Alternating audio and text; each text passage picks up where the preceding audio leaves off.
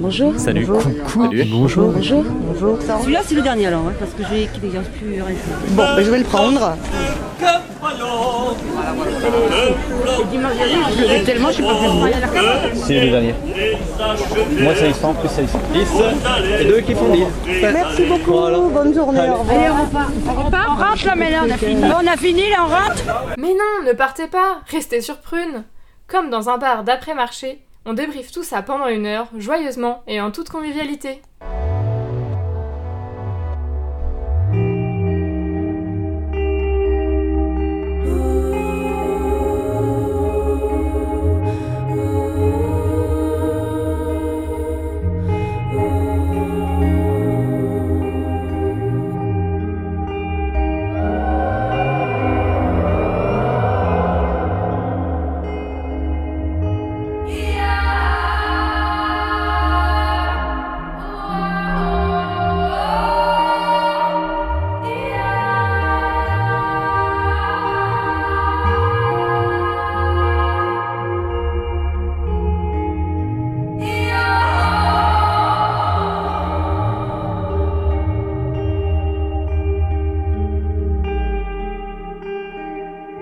C'est Célie.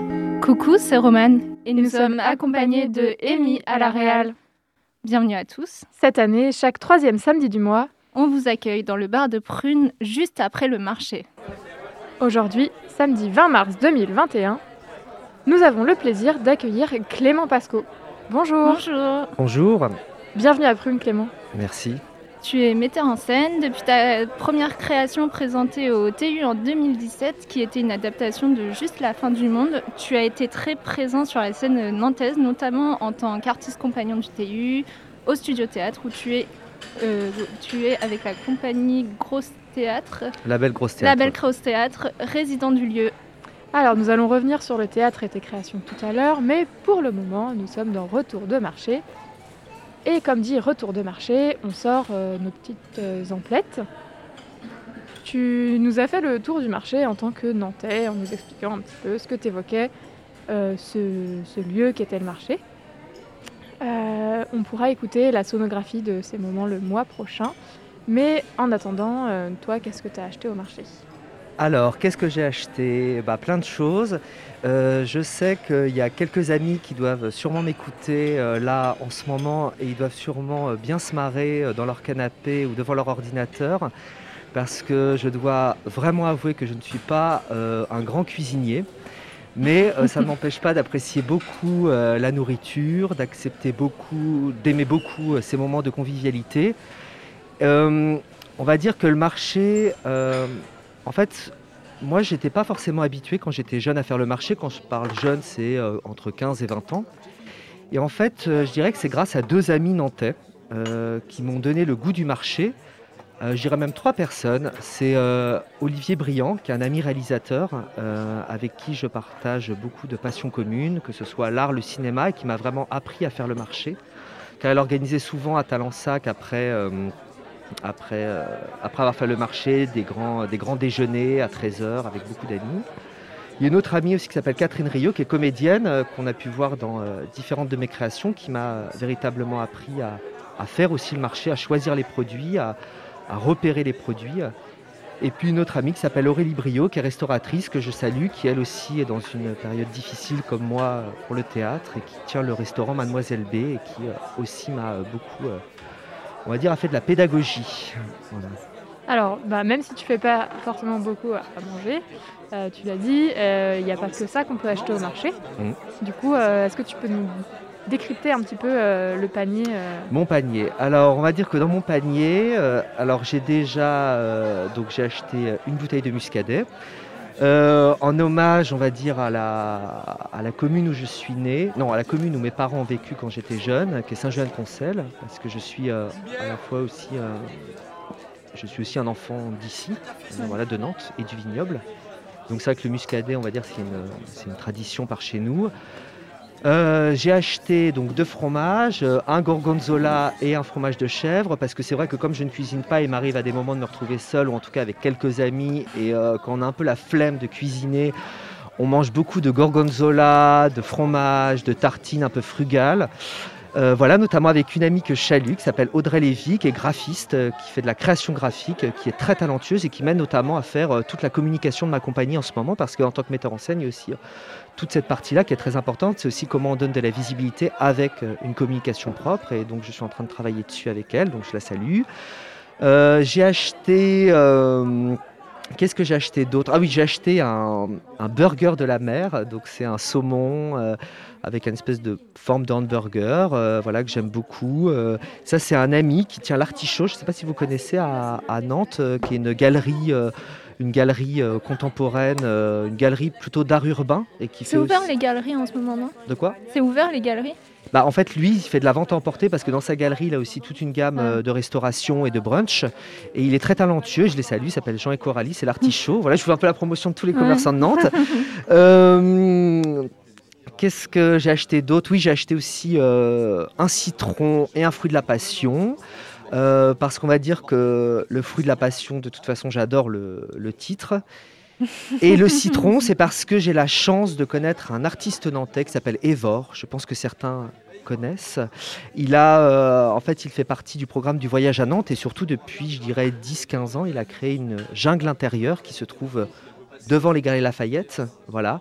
Et il a créé cet immense, euh, cet immense jardin végétal et il a quand même, dans son jardin, il a réussi à, à faire repousser en plein centre-ville des figues, des citrons, refaire revenir des oiseaux, refaire revenir euh, des petites musaraignes et c'est quand même assez incroyable. Ah, c'est pour ça que tu cherchais des figues. Voilà, c'est pour ça que je cherchais des figues fraîches que je n'ai pas trouvées parce qu'on m'a appris que ce n'était pas un fruit de saison, donc j'ai appris Oui. quelque chose aujourd'hui. Mais je lui ai acheté un citron parce que je sais qu'il y a des citronniers. Voilà, j'ai acheté. Qu'est-ce que j'ai acheté d'autre? Parce que des fois je- Des j'oublie. fleurs, des fleurs. J'ai acheté des fleurs, mais ça j'en parlerai à, Ah à la fin. Genre j'en parlerai pour finir. Non, j'ai aussi acheté l'équipe. Donc Ah je oui. sais que ça vous a étonné que Moi, j'achète. ça m'a pas euh, étonné. euh, j'achète, on va dire, ce, ce journal sportif. Euh, non, c'est parce que j'ai une passion qui est, euh, on va dire, une passion qui m'est très personnelle à côté du théâtre, qui est le, qui est le tennis. Voilà. Et je joue dans un club de tennis à Don Bosco Nantes. Et je suis très investi dans le club. Je les salue tous. euh, voilà. Eux aussi. Et c'est pour ça aussi que j'ai souhaité acheter l'équipe parce que euh, souvent on a tendance à euh, faire la différence entre la culture, le sport, tout ça. Mais faut les, actuellement, les, les salles de sport sont fermées et, et ils se retrouvent aussi fermés comme les salles de théâtre. Et, et on va dire tout ce qui, on va dire, euh, nous fait un rapport entre le corps et l'esprit, en tout cas, est, est bloqué en ce moment. Et c'est vraiment une véritable problématique. Et, euh, et c'est aussi, Chromat, j'ai une petite surprise, c'est que je suis en train peut-être de faire une conférence performance autour de la figure de Serena Williams. Ah oui, mais tu avais fait, fait déjà une première euh, présentation. Une première présentation que j'ai envie de poursuivre parce que moi qui ai toujours monté beaucoup de grandes figures tragiques, j'estime que Serena Williams en est une contemporaine. voilà. Euh, et puis j'ai aussi acheté des roses. Et les roses, c'est parce que euh, c'est vraiment un. Avec le champagne, on va dire, ce sont les deux éléments qui constituent euh, le soir de mes premières de spectacle. Et chaque rose, je les offre euh, aux actrices, aux acteurs, aux techniciens qui ont participé à mes spectacles à la suite de la première. Et que c'est vrai que ça me manque beaucoup, ces moments aussi euh, du théâtre qui sont aussi des moments euh, hors du temps, assez glamour, assez romantiques, un peu désuets. Et, euh, et voilà, et que ça manque et que ça fait toujours, en tout cas, plaisir de les voir au marché. Donc Mm. voilà, c'est mon panier. Mm, Et bah, c'était quand, quand, on s'est- quand on a discuté là, pour, quand t'a invité pour l'émission, tu parlais justement de tout- tous ces petits codes qu'il y a au théâtre, ces petites habitudes et que c'était important de pas choisir les choses n'importe comment. J'aimerais bien que tu me dises un peu plus comment tu, tu choisis, euh, comment, euh, quelle importance euh, a justement tout ce qui est tout ce qui est ces petits codes, ces petites habitudes, euh, c'est en sortant euh, du marché aussi, euh, comme euh, je sais pas euh, la clope que tu as fumée avant le spectacle ou des trucs comme ça. Les petites- ah oui, tu veux dire les, Les petits petits rituels. Bah, les rituels euh, en théâtre, c'est vrai qu'ils sont importants parce que c'est ce qui nous rassure, parce que c'est vrai qu'on oublie aussi que le théâtre, en tout cas en tant que spectateur, et c'est ça qui fait la magie, quand vous venez dans une salle de théâtre, forcément, vous venez voir un objet fini. Nous, souvent, ça fait euh, quatre semaines euh, de répétition euh, pour les acteurs et l'équipe technique, et puis pour le metteur en scène, ça fait deux ans de réflexion sur un projet. Et puis voilà, il y a l'enjeu parce que quand on joue dans une salle, je prends l'exemple par exemple du TU Nantes, c'est quand même une salle euh, de 300, 300 places, donc euh, c'est vrai que c'est quand même impressionnant cette masse noire qui vient nous voir, qui vient euh, à la fois des fois nous admirer, nous juger, nous critiquer, rigoler, commenter. Et que c'est vrai qu'on organise aussi un peu des rituels, un peu comme les sportifs aussi de haut niveau. Mm. C'est pour ça que ça me fait rire le parallèle avec le tennis. Et c'est vrai qu'on a plein de petits rituels qui sont très différents. Je sais que les, les acteurs ont beaucoup avant de monter sur scène et que euh, je, moi, mon rituel, bah oui, il y a cette fameuse cigarette qui est pas bon du tout pour la santé, mais que je fume souvent euh, avant, euh, avant la représentation. Euh, Il y a les acteurs souvent ont des rituels, c'est assez, mais ça c'est assez fou quand je quand j'entre dans leur loge, moi qui suis, je pourrais parler plus tard, mais en ce moment je suis en train aussi un peu de jouer, mais je suis plutôt metteur en scène. C'est marrant parce que quand j'entre dans leur loge à une heure du spectacle, voilà, la loge, je vois, c'est marrant parce que je remarque chaque acteur et sa personnalité, comment il range sa loge, voilà. Euh, comment il y en a c'est très ordonné, il y en a on a l'impression qu'ils ne vivent pas dans la loge, il y en a qui s'étalent complètement. Euh, c'est assez drôle, je vois euh, les camomilles qui prennent, euh, les choses pour la. J'ai un acteur notamment, euh, je me rappelle de cette anecdote qui prend beaucoup de qui prend beaucoup de, spray pour la gorge parce qu'il a peur de perdre sa voix. Euh, Je vois des acteurs qui préparent très bien, où tout est très ordonné, avec le maquillage, le petit bijou, des cartes postales de leur famille, de leurs amis.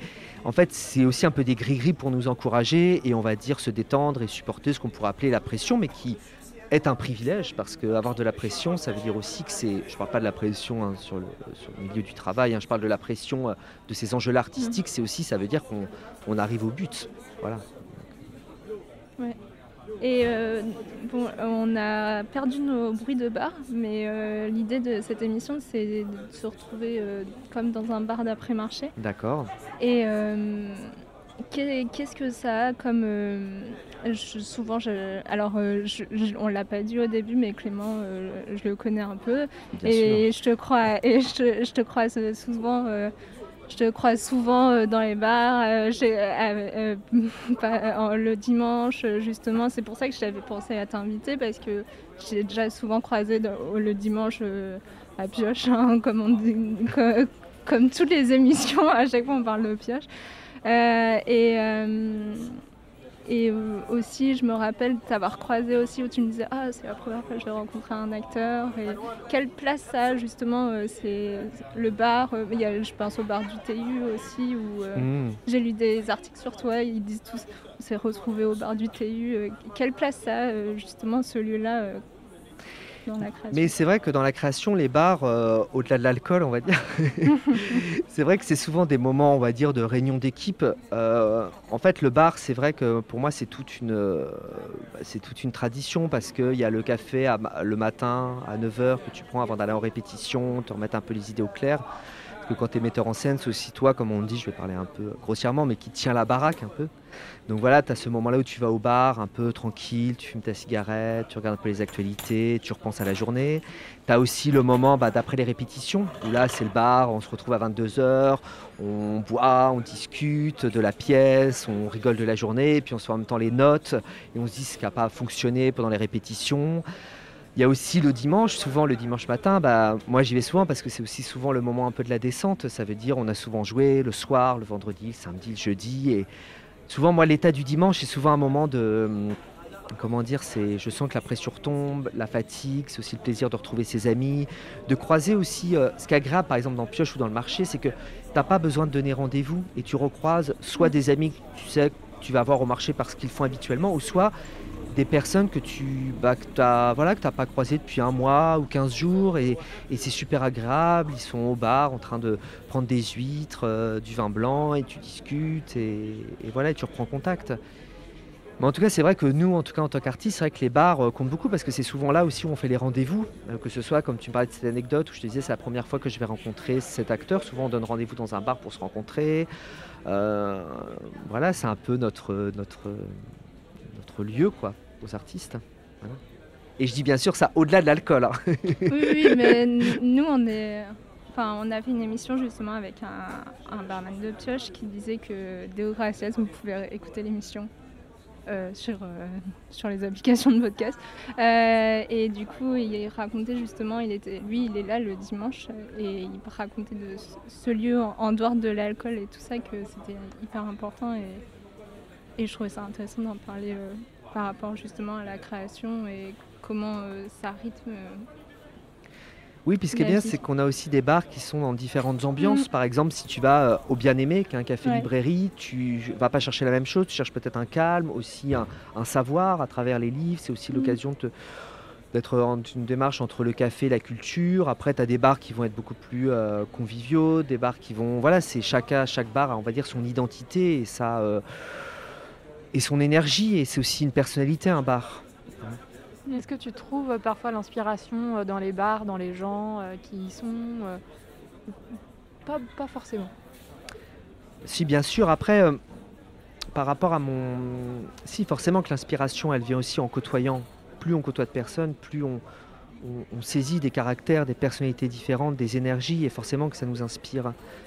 Après, moi, le travail que je fais, Roman a pu le, t'as pu le voir, c'est vrai que c'est une, théâtralité qui se décale un peu, qui n'est pas forcément dans un prisme pour représenter le réel, même si c'est une forme de réel, je sais pas en fait. Mais euh, en tout cas, c'est. euh, si, l'inspiration peut venir dans un bar. En fait, moi, souvent, quand je vais écrire dans un bar ou rédiger un dossier ou lire ou, dis- ou discuter avec un collaborateur artistique, c'est un moment où j'ai besoin aussi de m'extraire de chez moi et de me retrouver aussi dans une zone, bizarrement, je dis qu'un bar c'est une personnalité, mais c'est aussi une zone neutre où je ne suis pas dans un théâtre, c'est-à-dire qu'il n'y a pas déjà tout le prisme d'être dans un théâtre qui raconte déjà quelque chose et qui t'influence. Tu es dans un endroit comme ça où tu es entouré de personnes et tu peux aussi être très seul et c'est assez agréable aussi. Eh ben, euh, merci pour toutes euh, ces réponses. Alors, comme on est euh, dans un bar d'après-marché, euh, forcément, on a acheté des choses et généralement, nous, on partage des petites recettes. Donc, toi, tu nous as dit que pain, pain fromage, c'était ta recette Favorite. favorite. Celle qui marche à tous les coups. Alors, moi, je, je plus sois à 100% cette, recette. Euh, mais Romane, toi, on mange quoi chez toi cette semaine par exemple? Alors moi je me suis alors euh, bon, je, je me suis inspirée de euh, du théâtre et je me suis dit euh, que souvent les repas de famille c'est un truc du théâtre et je pense que- c'est un truc qui est mis en scène souvent dans les théâtres. Du coup je me suis inspirée de recettes de famille. Juste, je, parlais, je, je pensais à ta première création, juste, juste la fin du monde, Mhm. où c'est Louis qui rentre pour un, un repas de famille. Donc j'ai décidé de choisir une recette de ma famille et une recette de ma grand-mère. C'est sa recette du gâteau aux noix. Alors je vous ai ramené, bon vous n'allez pas le voir euh, en les auditeurs, mais euh, j'ai ramené euh, la photocopie de, mon, de la recette qui est Ah toute oui. écrite par ma grand-mère, qui est toute manuscrite et avec sa, sa- sa- son écriture tremblotante. Et ma, grand-mère, elle euh, faisait euh, des gâteaux aux noix qui étaient, vraiment très très bons. Et donc euh, voilà, je vais, vous, donner ces recettes. Donc au niveau des quantités, tu prends un certain nombre d'œufs, tu les pèses. C'est un peu bizarre comme façon de faire, hein, mais tu les pèses. Ensuite, tu mets le même poids en sucre, en beurre, puis après tu mets la moitié du poids en farine et en noix hachées. C'est euh, pour expliquer les maths, les moitiés euh, aux, enfants. Euh, N'hésitez pas à faire cette, cette recette. Et donc dans un bol, vous battez les jaunes avec le sucre. Vous ajoutez le beurre fondu, puis la farine et les noix. Dans un second récipient, vous battez les œufs en neige et après vous mélangez tout. C'est assez simple. Vous mettez dans un plat à 180 degrés pendant 30 minutes. Vous mangez, c'est délicieux. Et vous vous dites que j'avais la meilleure grand-mère. Et c'est vrai. Alors, ma seule question, c'est est-ce que les œufs sont cassés avant d'être pesés ou pas? Ah, je pense que oui, ils sont cassés. Donc, la- la- le poids de la coquille n'entre pas en, Non. en compte. Ok. Et du coup, est-ce que tu aurais une musique pour accompagner cette recette? Ouais, aujourd'hui euh, j'ai choisi un pyjama lent. Euh, un pyjama ouh, c'est que je confonds euh, la playlist sur laquelle j'ai pris. Donc j'ai pris. euh, en fait, j'ai trouvé cette musique. j'ai choisi un morceau lent et long que j'ai découvert cette semaine dans une playlist de l'artiste Pyjama.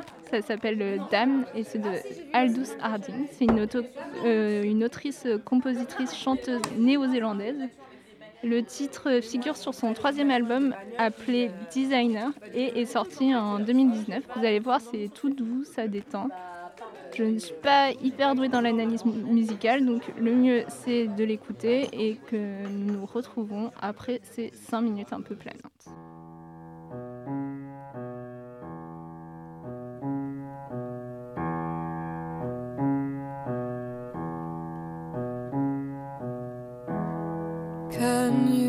A space on the sea?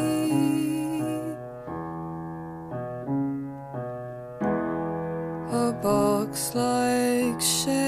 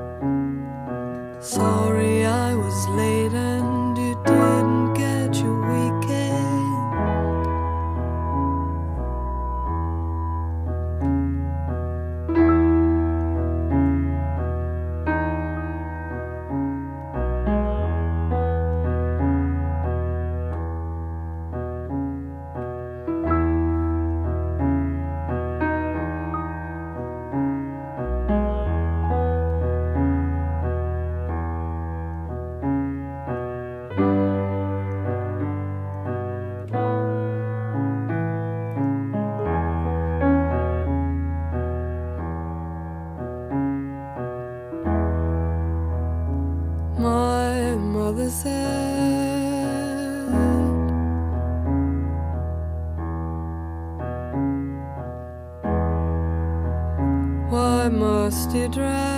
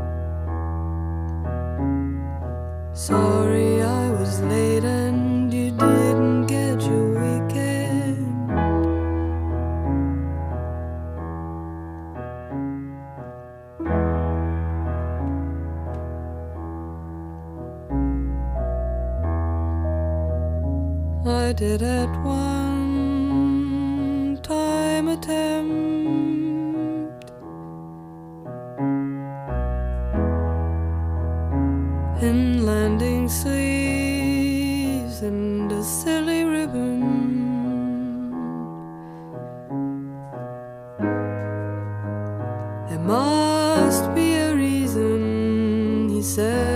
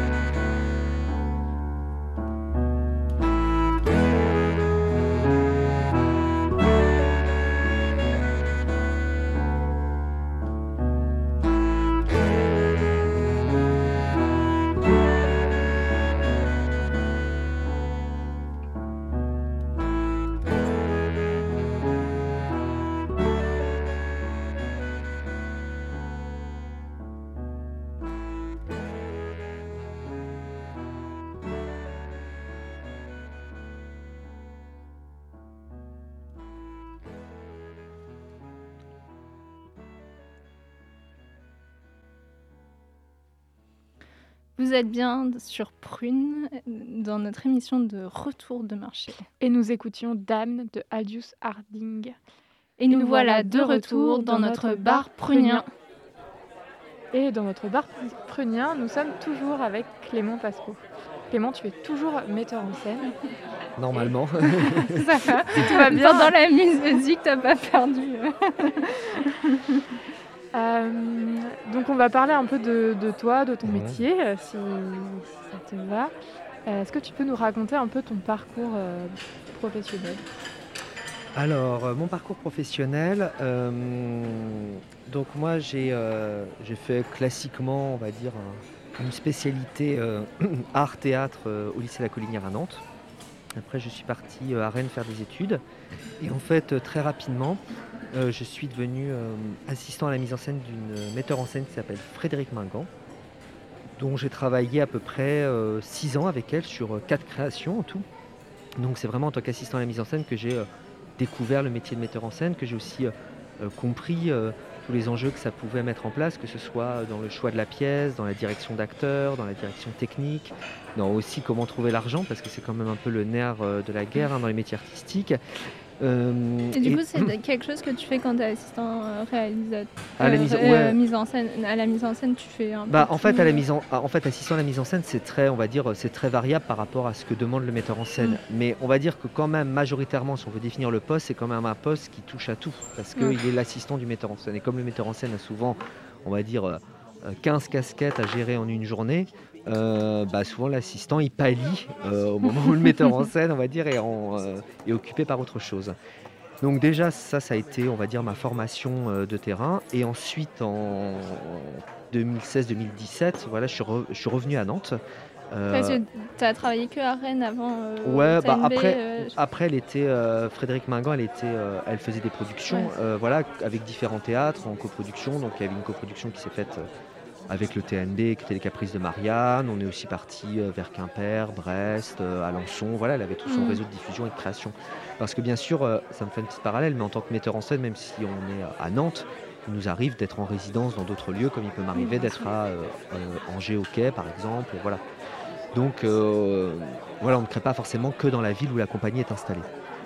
Et euh, donc après en 2017, euh, euh, j'ai installé la compagnie à Nantes, qui s'appelle la compagnie Le Point du Soir, en soutenu par le label Grosse Théâtre, donc créé par Hervé Guillotot et Christelle Guillotin. Christelle Guillotin qui est donc l'administratrice de ma compagnie, la directrice de production, et Hervé Guillotot qui est metteur en scène, qui m'a aidé, on va dire, qui m'a compagnonné pour m'installer à Nantes et on va dire avoir une structuration de compagnie.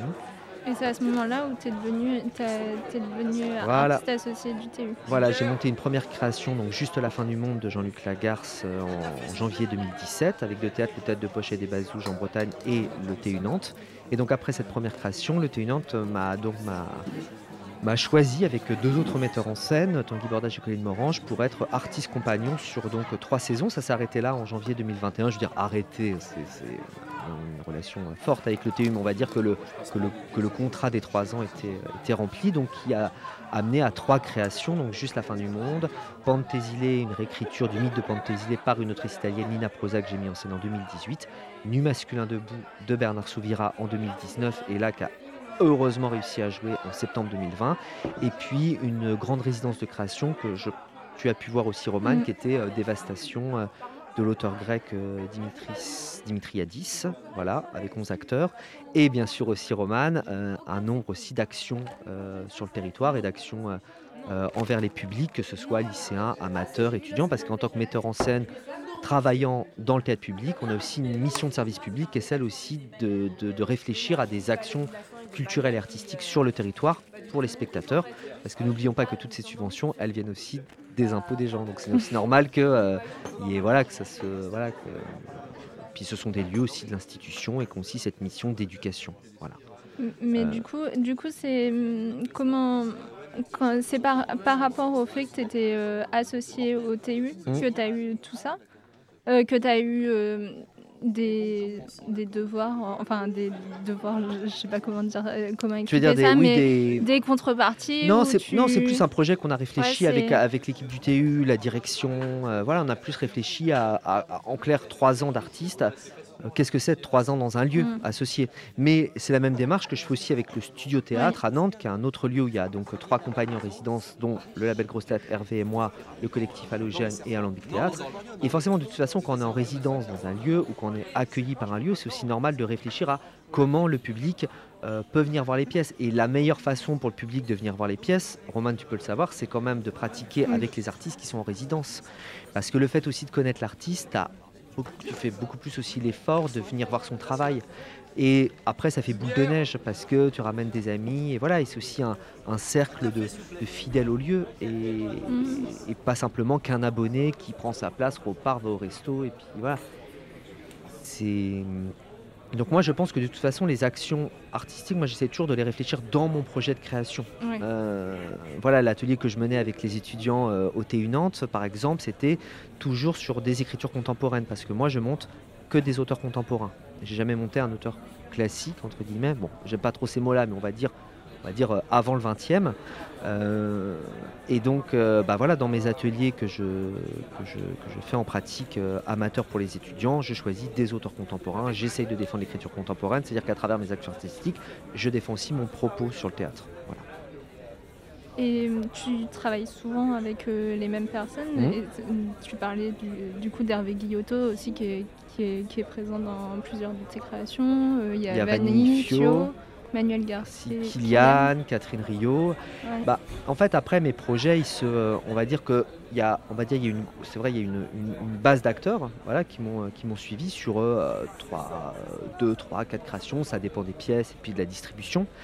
Et puis voilà, il y a aussi des nouveaux acteurs euh, qui arrivent. Je me rappelle de cette réaction, Romane, que j'ai beaucoup aimé, que tu m'avais dit au début de Dévastation, euh, le 15 octobre. Tu me dis au début, ça m'a fait bizarre parce que je, re- je revoyais pas, je revoyais pas tes acteurs.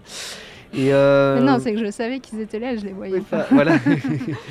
mais, euh, mais voilà, oui, oui, il y, a une- il y, a, il y a des proches collaborateurs, euh, que ce soit acteurs, mais même aussi l'équipe technique. hein, aussi. Ouais. Je travaille toujours avec la même scénographe depuis le début, qui s'appelle Louis Sari, le même éclairagiste qui s'appelle Vincent Chrétien. Voilà, j'ai une. C'est vrai que j'aime bien aussi constituer une équipe, mais moi j'essaie de pas mettre la pression. Ça veut dire qu'on n'est pas un collectif non plus. On Oui, est, voilà, on est un.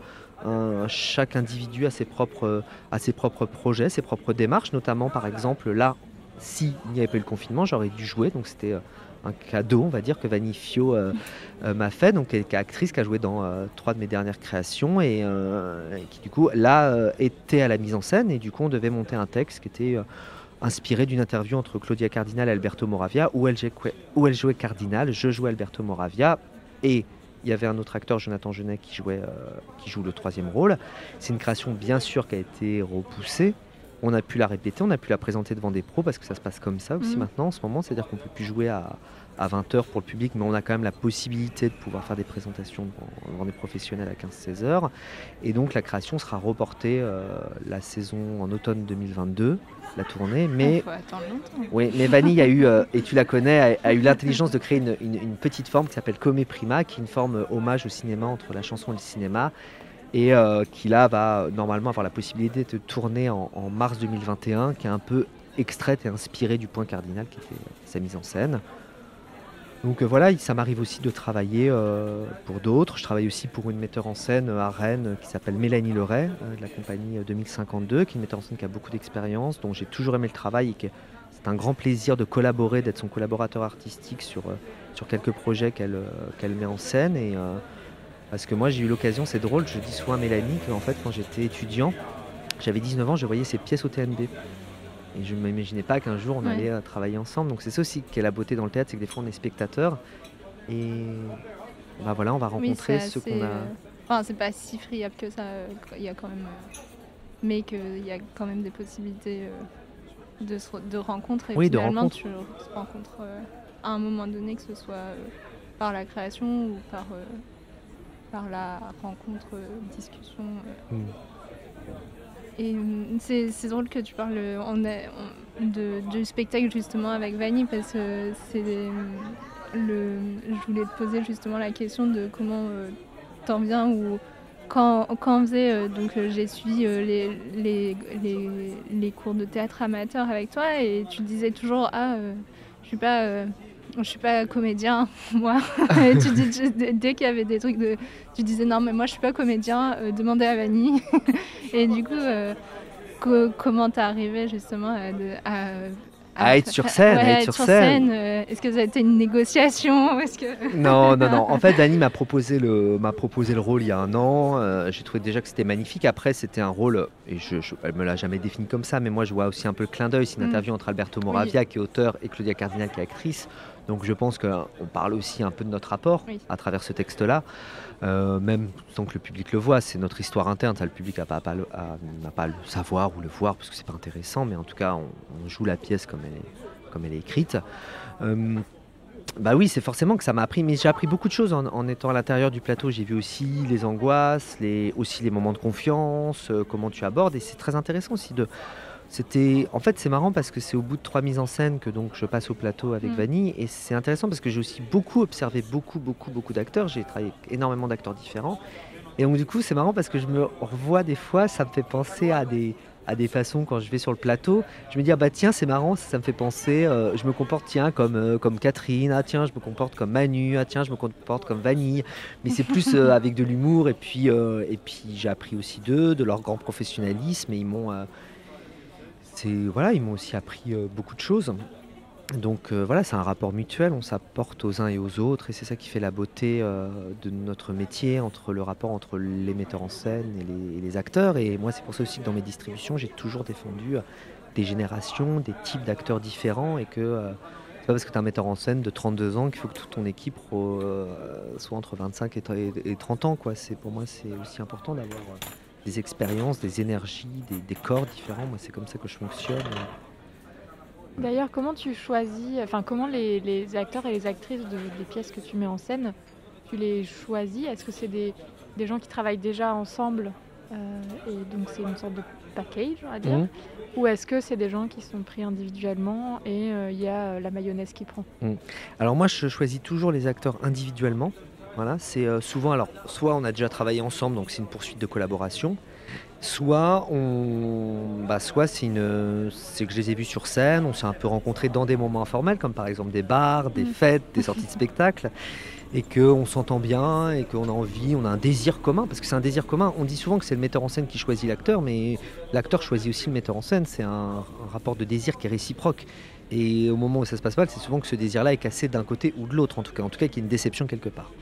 Bon, on va pas parler de malheur, on va surtout parler de choses positives. Mais, euh, mais voilà, en tout cas, moi je les choisis, oui, je choisis précisément, et, en fait, dans leur énergie de corps, de voix, de jeu, j'essaye, j'essaye moi d'y mettre mon, mon fantasme, mon désir, ce que je projette sur eux.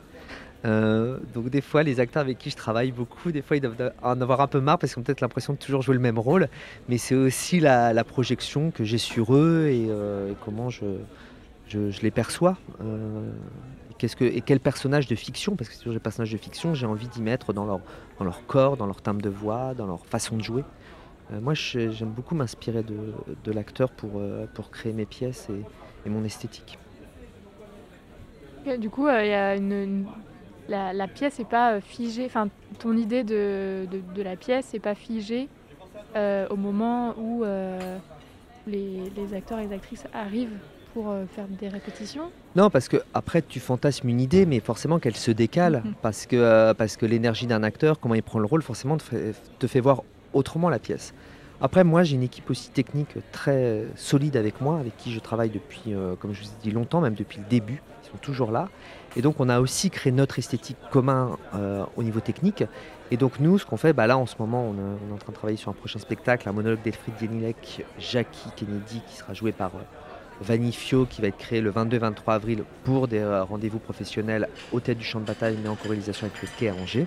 Voilà, le quai à Angers qui a suivi mes, mes, quatre, dernières, euh, mes quatre derniers spectacles. Voilà. Voilà, on va créer ce monologue-là. Là, on est en plein travail de préparation avec l'équipe technique, donc scénographie, lumière, son, vidéo. Euh, bah on fait des plans et les costumes aussi, bien sûr. Hein, leur maillot avec qui je, travaille très régulièrement, j'ai oublié de la citer. Euh, et donc, on travaille, euh, on travaille tous les, cinq ensemble. Et, voilà, on essaie de trouver une esthétique commune. On essaie aussi de ne pas forcément toujours répéter la même esthétique à chaque spectacle, même si on a des, des- points de convergence, voilà, et que chaque spectacle est une réponse à l'autre. Et, euh, et donc j'arrive avec le décor, des idées vidéo, des idées de son, et l'acteur lui se met dedans. Voilà, se fond dedans, et c'est une rencontre entre l'univers technique et l'univers euh, du plateau. Euh, on va passer à la suite de l'émission. Tu nous, voulais nous proposer un texte. euh, Oui. Parce que tu n'as pas de recette, mais tu as un texte Non, à nous proposer. Et puis euh, à la fin de ton texte, on mettra euh, la musique que tu as choisie. En fait, je vais juste rapidement euh, vous expliquer le contexte. Mon, un de mes- une de mes prochaines créations qui va sûrement sortir vers euh, 2023-2024, c'est une réécriture de Phèdre que j'ai choisi, que j'ai choisi de faire et, que j'ai, et, donc, et dont la commande, je l'ai passée à Pascal Breton, qui est une réalisatrice, scénariste et traductrice. Elle a notamment réalisé le, un de ses derniers films, c'est Suite armoricaine avec Valérie Dréville, qui est un très beau film qui est sorti en 2015-2016. Et donc, elle va, me, elle va me faire une réécriture de Phèdre. Et elle m'a envoyé une lettre pour euh, parler du, du projet. Et du coup, dans cette lettre-là, elle évoque aussi le théâtre. Et je trouve que cette lettre est très belle et raconte beaucoup de ce qui se passe en ce moment. Donc, ça commence par Cher Clément. Cher Clément, quand je me rappelle la Phèdre dont nous avons parlé si longtemps ce jour de mai, lors de notre rencontre dans les rues de Rennes au sortir du premier confinement, et que je la compare à celle que nous évoquons maintenant, qui nous occupe et dont je te lis au fur et à mesure des bouts de scène, je ne mesure pas seulement le chemin parcouru par nos échanges, je vois aussi le chemin fracturé par l'épisode pandémique. À l'époque, nous étions en suspens entre effroi rétrospectif et exaltation comme balancés sur un pont de cordes au-dessus d'un précipice. Maintenant, nous sommes de l'autre côté, en terrain inconnu. Nous savons que nous ne pourrons pas retourner en arrière, mais nous ignorons toute la contrée qui nous attend. Heureusement, nous avons Phèdre. Nous avons ce domicile en Grèce antique qui s'appelle Phèdre et qui s'appelle le théâtre. Nous avons relu Jean-Pierre Vernant qui nous a appris que le théâtre est né au 5e siècle à Athènes, dans les lieux où se transmettaient précédemment les épopées. Soudain, il n'y avait plus besoin de bardes. Les personnages se mettaient à parler entre eux comme si le public n'était pas là, comme s'ils menaient vraiment leur propre vie. Ce n'était plus l'histoire des peuples, c'était celui de personnes humaines aux prises avec des passions et des malédictions. Et cet art nouveau, qui des siècles plus tard a enfanté le roman puis le cinéma, cet art qui a simulé et animé et renouvelé sans cesse la vie des humains, cet art de parole et du geste soudain, au cours de cette année 2020, s'est tu et figé. Pour la première fois en Europe, tous les théâtres ont été fermés. Et cet événement brutal, nous ne pouvons même pas encore en imaginer les conséquences, nous savons seulement qu'il y aura un avant et un après. Heureusement, nous avons Phèdre. C'est-à-dire, nous sommes en relation avec cette figure féminine, énigmatique, ivre de puissance et brisée par le désir, humaine rusée et pourtant jouée des dieux, fille de Crète, épouse du roi d'Athènes et par malédiction éprise du seul homme que compte le peuple des Amazones et qui est son beau-fils. Le vrai bourreau de Phèdre est Aphrodite, qui utilise l'amour des humains pour se venger d'Artémis, la nature. Nous avons Phèdre, je le répète, phrase qui est une autre manière de dire que la solution ne viendra pas, ne viendra plus de Thésée, et qui est aussi une autre façon de dire notre attrait pour la vie sauvage des Amazones.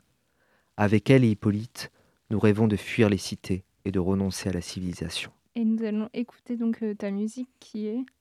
Hierasus de Bachung. Ici à Sfax, ici à Sfax. Hierasus, Hierasus. Demain Paris, demain Paris. Aucun cadran n'affiche la même heure. Aucun amant ne livre la même humeur. À nous des lits, à nous des lits.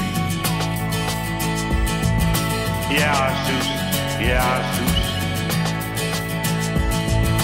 Aucun amant n'affiche la même heure. Aucun cadran ne livre la même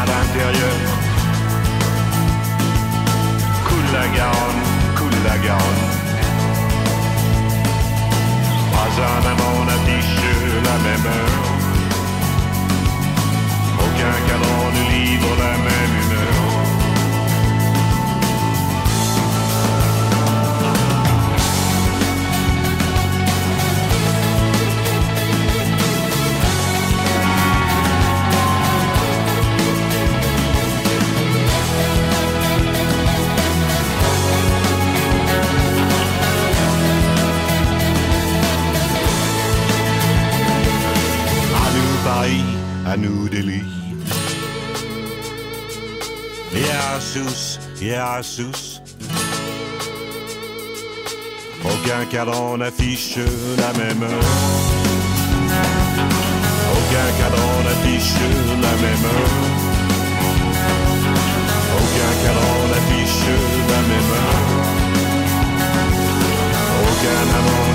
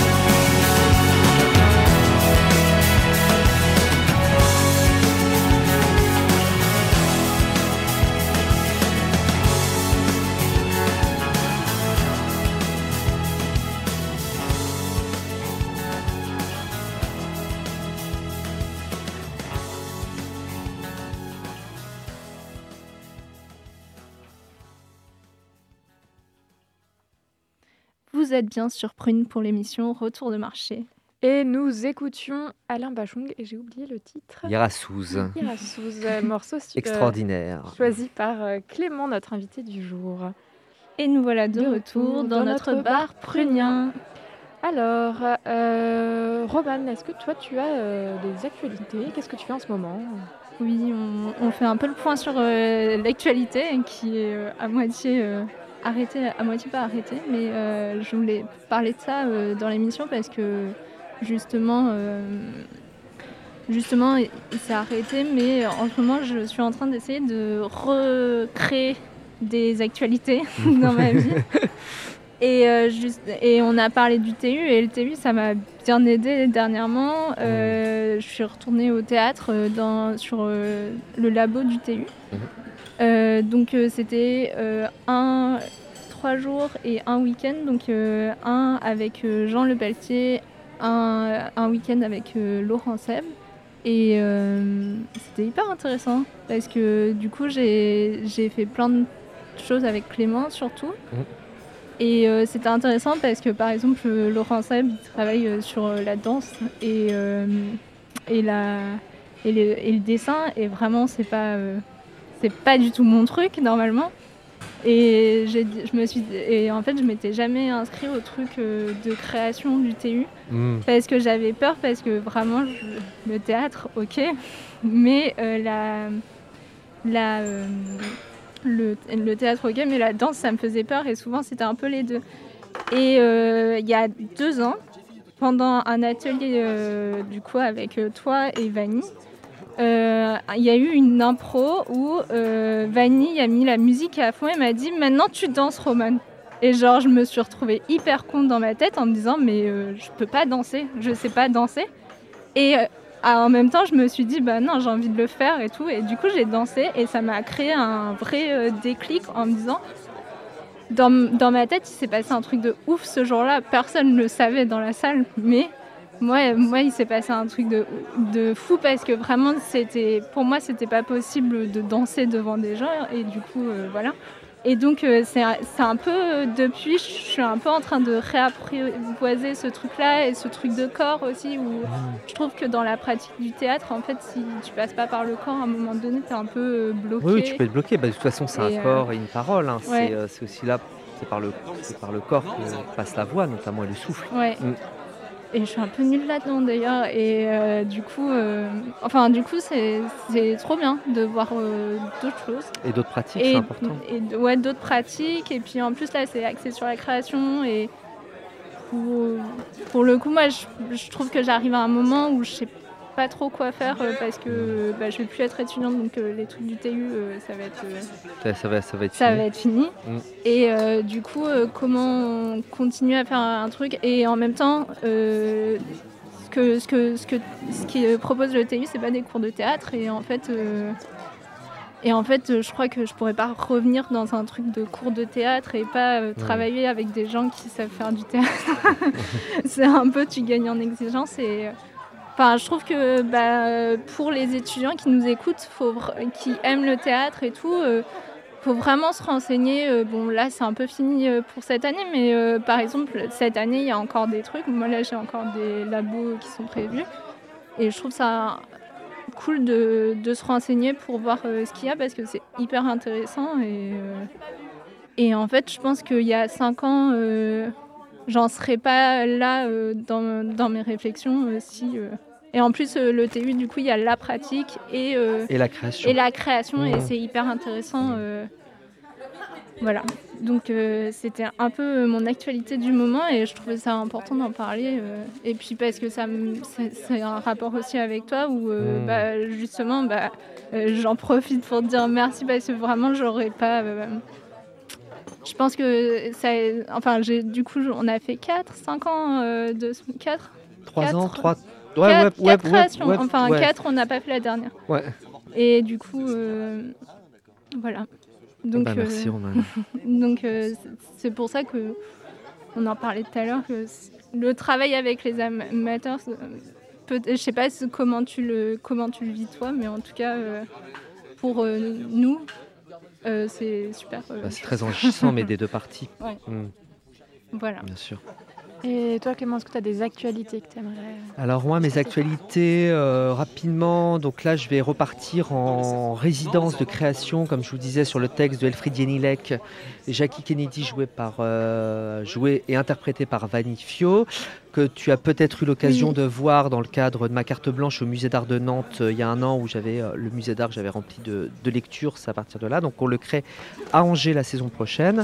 Euh, pas la saison, on le joue à Angers le 22 et 23 avril à 15h voilà, pour les professionnels. Et normalement, il aura une diffusion dans les pourtours de Nantes en décembre 21, mais je ne peux pas en dire plus.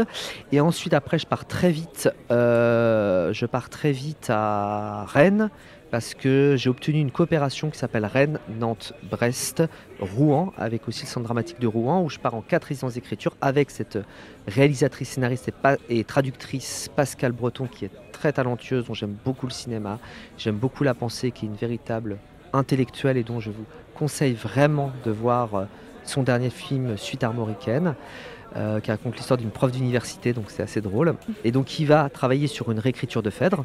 Mais je- voilà, donc on va commencer le processus de, de résidence. Après, je partirai du côté de, de Palerme voir l'autrice de Pantésilée, Lina Prosa, en mai.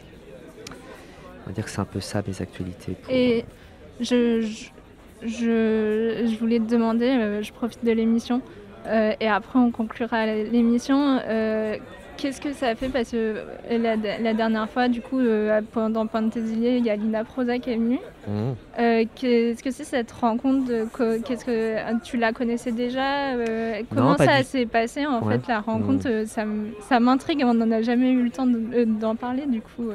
Bah, Lina Prosa, euh, Lina Prosa, c'est une, euh, c'est une autrice euh, sicilienne euh, qui, euh, qui a une belle œuvre solitaire intempestif. Et donc j'avais voulu monter ce Pantésilée, je l'ai monté, puis on est entré en contact et elle est venue de Palerme.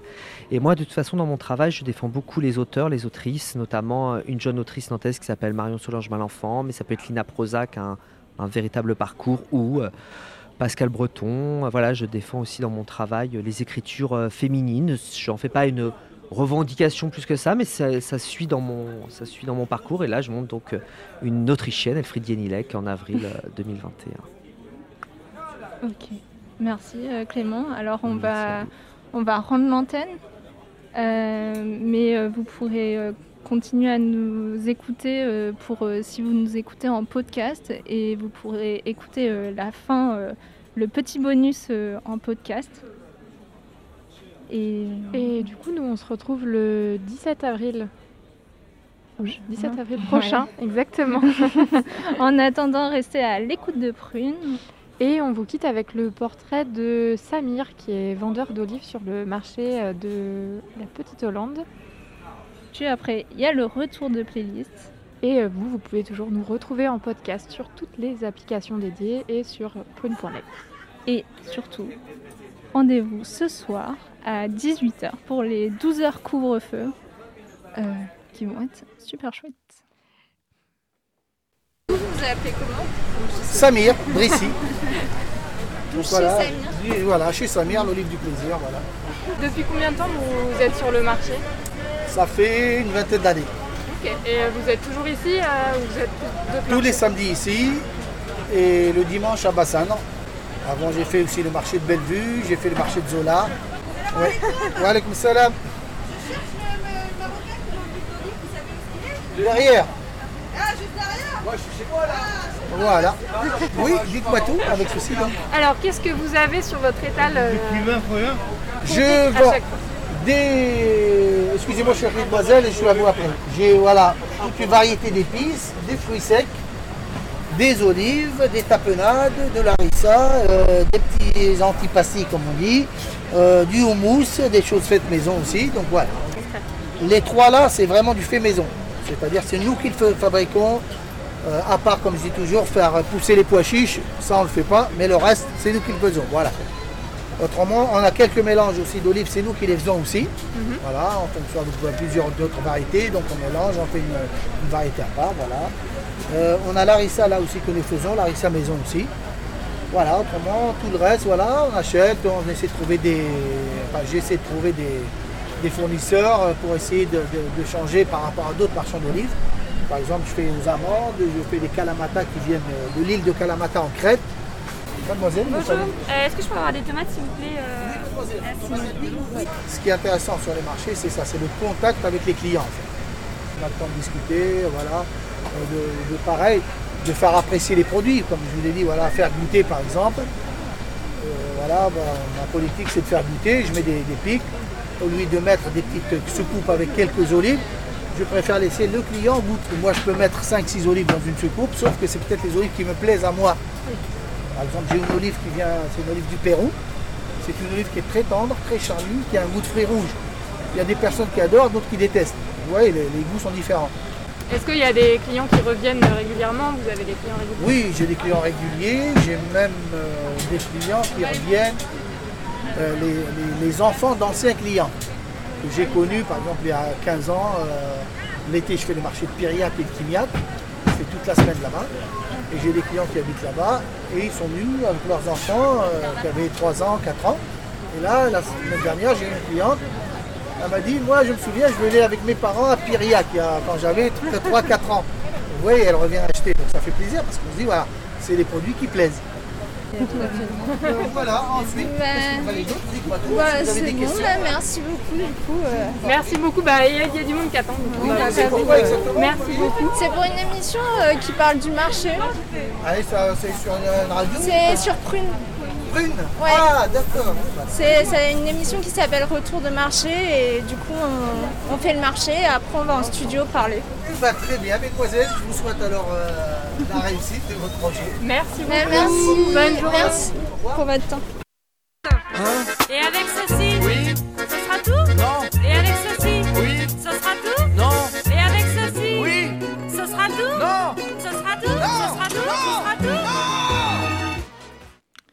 Et vous êtes de retour euh, du marché. Bienvenue dans les pistes euh, bonus. Dans le bonus du podcast. Du coup, maintenant, on peut dire n'importe quoi. C'est trop bien. Et donc, euh, on voulait finir l'émission. On ne va pas prendre très longtemps, mais juste pour nous recommander, pour recommander à nos auditeurs euh, fidèles qui vont écouter le podcast euh, quelques petites euh, choses qu'on a fait, qu'on propose. voilà. Est-ce que quelqu'un veut commencer Bah, moi, je peux commencer. euh. Ben, je, comme on est dans les pistes additionnelles du, du futur podcast, euh, ben, je vais parler de podcast pour changer, hein, parce que l'originalité, euh, c'est vraiment mon rayon. Euh, je voulais parler du podcast 7e Science, qui est un podcast produit par Binge Audio et Sorbonne Université. Euh, c'est un podcast où une journaliste décortique avec un ou une scientifique la relation entre fiction et science à partir de films qui ont marqué l'histoire du cinéma. Il y a un épisode par mois depuis janvier 2020, donc ça fait 14 épisodes et chaque épisode dure environ 30 minutes. C'est ni trop court ni trop long.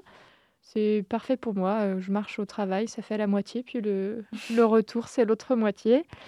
C'est un bénévole du Labo des Savoirs, Jérémy, qui a partagé ce podcast il y a quelques, quelques jours, quelques semaines, je pense, qui m'a donné envie de m'y replonger, puisque j'avais déjà écouté quelques épisodes, mais je n'avais pas spécialement persévéré. J'avais une petite baisse d'écoute de podcast, et puis je m'y suis remise, et euh, je suis vraiment ravie. C'est assez palpitant de voilà, de découvrir euh, d'un point de vue euh, scientifique des choses qui sont possibles, pas possibles. Puis c'est pas vraiment du débunkage, mais c'est plutôt vraiment en lien avec l'actualité scientifique et des choses qu'on peut faire.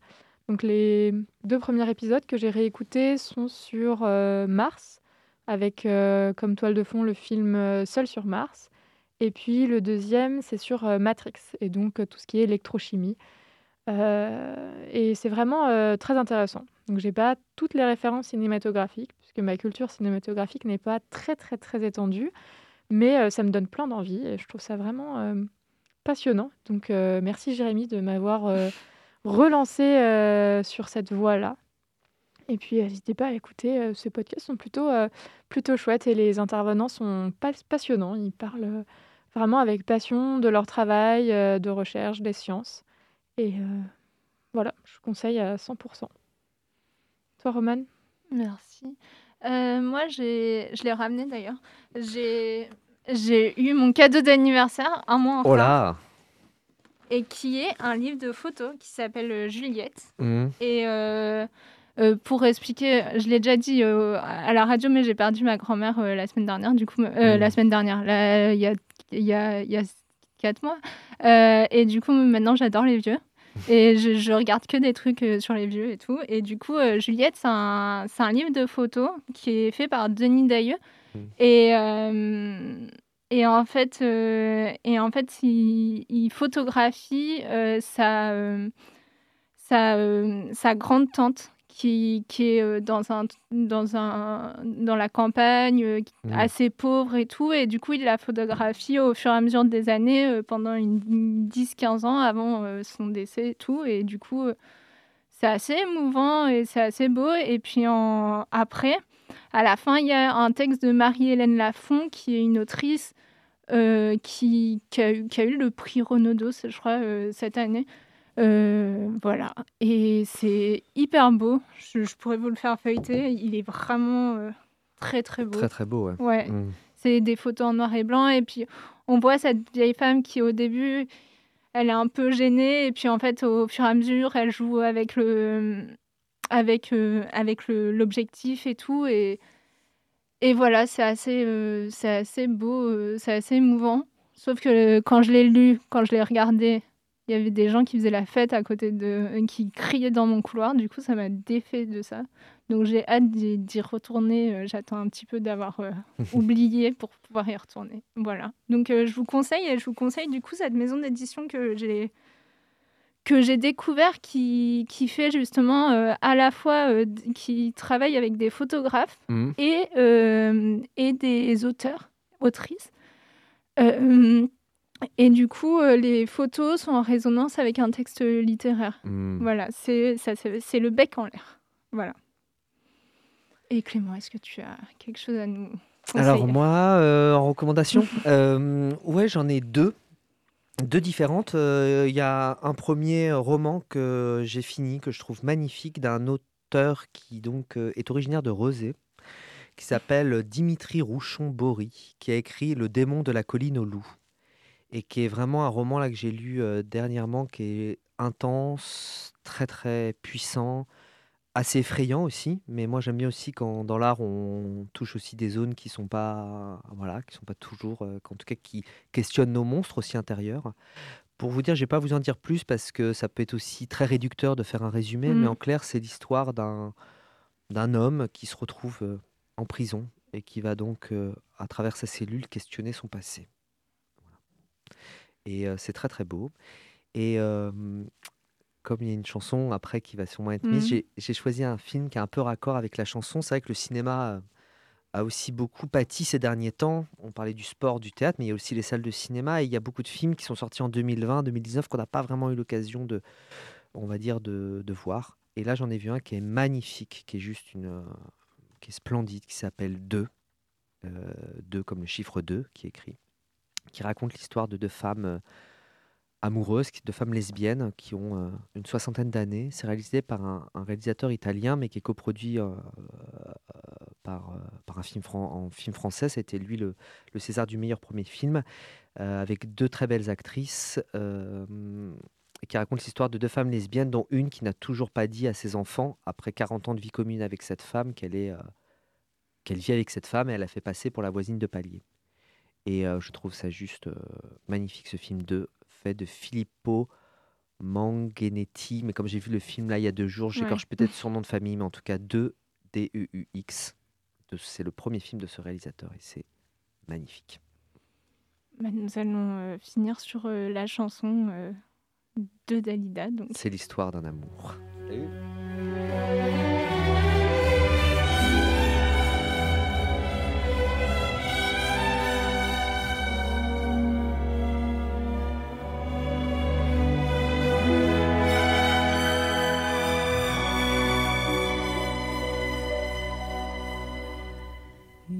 histoire, c'est l'histoire d'un amour. Ma complainte, c'est la plainte de deux cœurs.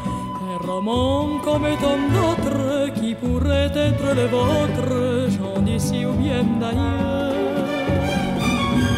C'est la flamme qui enflamme sans brûler.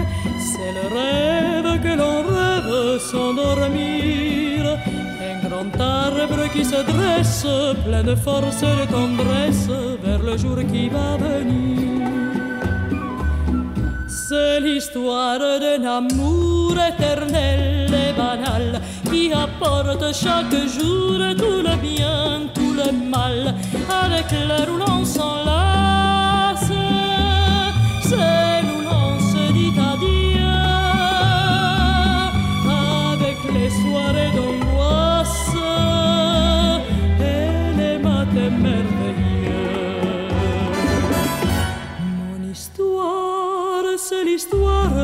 connaît.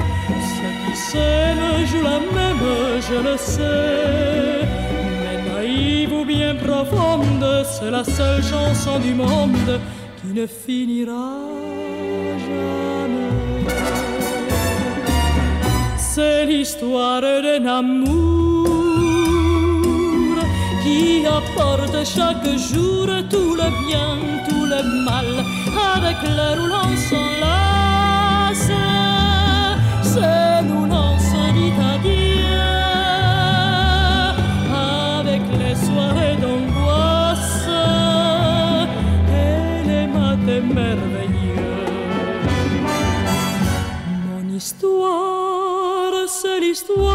Qu'on connaît. Ceux qui s'aiment jouent la même, je le sais. Ou bien profonde, c'est la seule chanson du monde qui ne finira jamais. C'est l'histoire d'un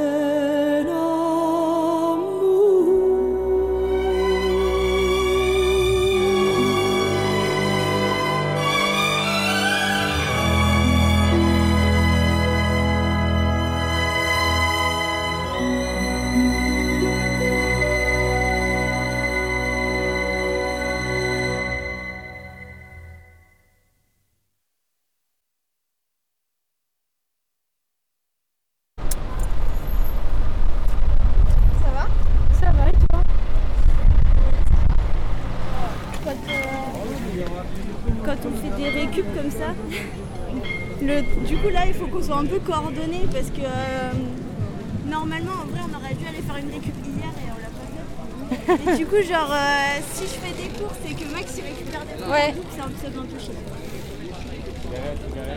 Et Genre, du coup- euh, là euh, on était dégoûtés parce que il y avait une, euh, une récup de Biocop qui était dispo euh, ce matin et en fait genre je sais pas une minute près euh, ça marchait plus.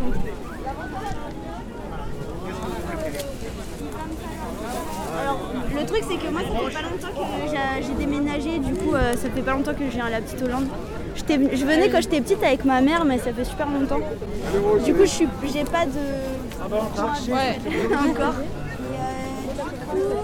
Et, patates, d'oignons, piment.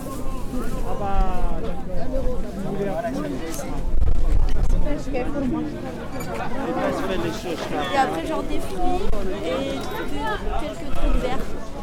Quelques trucs verts. Des légumes verts. Ah non, non. Je pense que je vais prendre un filet de 3 kilos. 3 kilos, oui. Et après, je vais prendre des oignons. Laisse choisir les oignons, madame euh, Ouais, ça marche. Je le repose là après, j'aimerais bien récupérer. euh, il me faut du piment et il me faut euh, des fruits. Et euh, là, il y a des trucs verts, mais il y a- j'ai déjà des trucs plein de verts. Du coup, des fruits.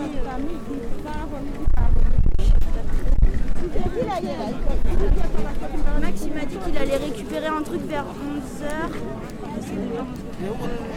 Ah oui, du coup, lui, il te dit À partir de 11h. Il m'a dit qu'il allait récupérer un panier fruits et légumes bio pour moitié prix. Mais je ne sais pas ce qu'il y aura dedans. Donc on va, y aller tranquillement sur les, sur les fruits. Il y a un dernier truc que j'aimerais bien choper, mais c'est le genre de truc.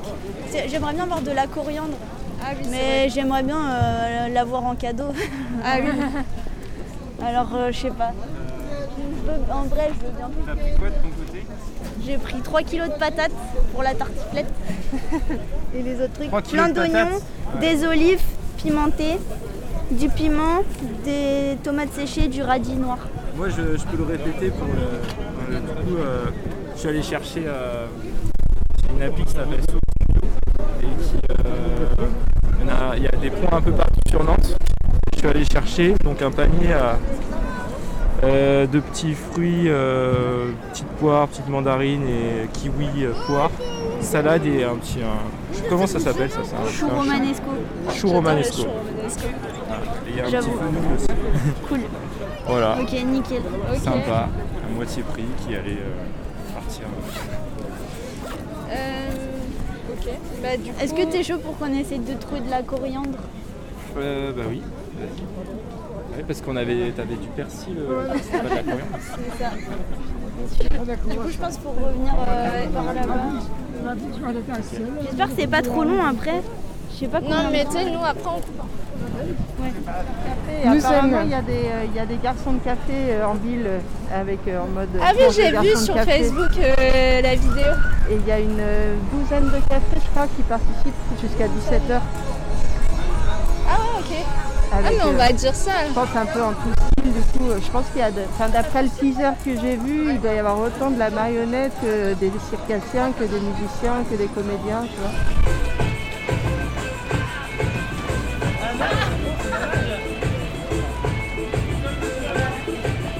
Trois matelots du port Saint-Jacques-là, trois matelots du port Saint-Jacques. Nous sommes à la trinquette, une table est dressée et dessus on peut voir euh, des, des bières qui sont sorties, des verres.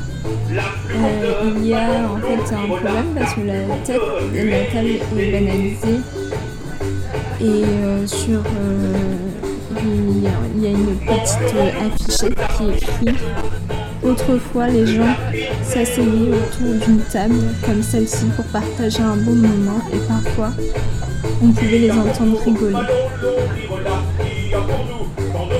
Il y a un autre, euh, panneau, il y a écrit Ceci n'est plus une terrasse. Et on peut voir euh, des silhouettes dessinées au sol. Boom, boom, boom, boom, boom, boom, boom, boom.